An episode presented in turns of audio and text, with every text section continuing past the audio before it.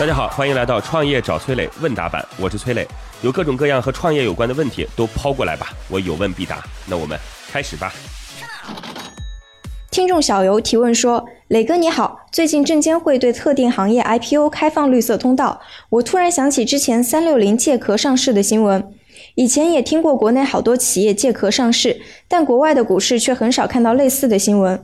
借壳上市这种行为为什么只有在国内这么火？请您指教一下，谢谢。搞清这个问题，首先得要知道啊，中国的公司上市它是核准制。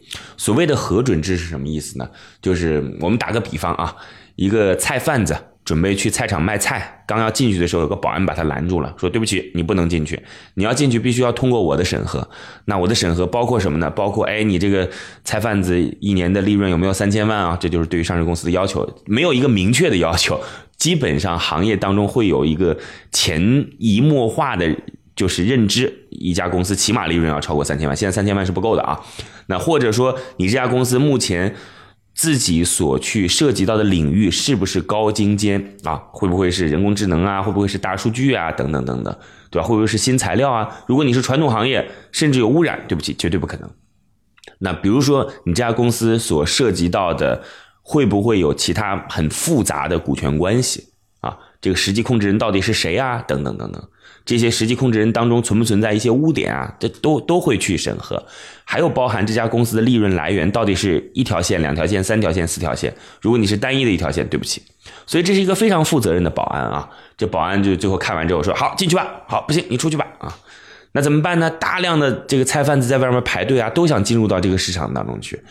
嗯，那只有一个办法，就是里边已经进场的人说：“啊，我要转让，我我不干了。”那。我准备把我的摊位卖掉，那肯定是经营的不太好的了。那外面的这个就是准备进场的人就说：“我来买。”好，那这个整个就完成了，就相当于一家没有上市的公司和实际上市的公司发生股权关系，这家没有上市的公司最终变成这家就是已经上市公司的实际控制人。那其实证监会对于这件事情现在是管得很严苛的，不是你想借壳就能借壳的。像三六零这件事情呢，其实是我家大门常打开，欢迎。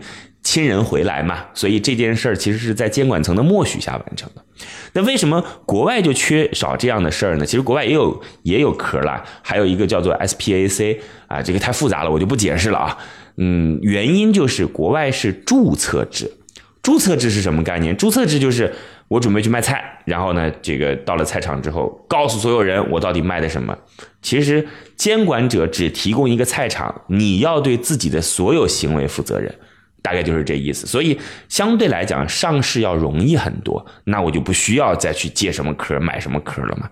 大概就是这样的一个原因，当然远没有这么简单啊。我们只有这么两分多钟的时间，希望你大概能有了解。谢谢。好，在这里要告诉各位哦，各位可以加我的个人微信号八六六二幺幺八六六二幺幺，我自己组建了一个专门服务创业者的社群，叫乐客独角兽，这当中已经有一万多号创业者了。大家加入进来，有关创业的问题，我有问必答，希望能够帮助到各位哦。我的个人微信号是八六六二幺幺八六六二幺幺，等你来哦。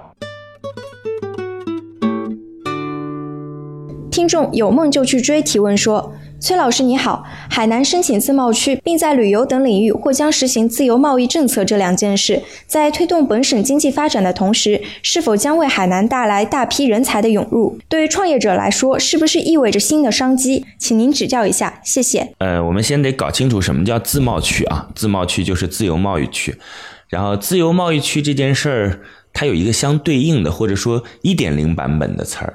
一点零版本的事儿，大家非常熟悉，就叫做保税区啊。这个保税区和自贸区到底有什么区别呢？保税区可以这样理解啊，我专门画出一个区域来，然后呢，海关进来之后呢，这些东西不收税或不加关税，或者关税很少，但是它已经进了海关了，然后出了这个地方还要再需过一道门槛，所以你可以把它理解成为呢，它一个进口一个出口中间是个什么呢？就是一个大仓库的概念，当然保税区那不是一个仓库了，实际上是一大块面积，这当中也会有住宿，也会有酒店，人员也可以进入，所以在保税区来购买相关的产品，价格会更便宜一些。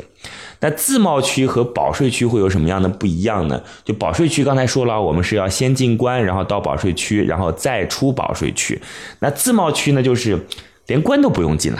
你进来之后是在中国境内，但是没有海关，然后直接要出自贸区的时候才出那个海关。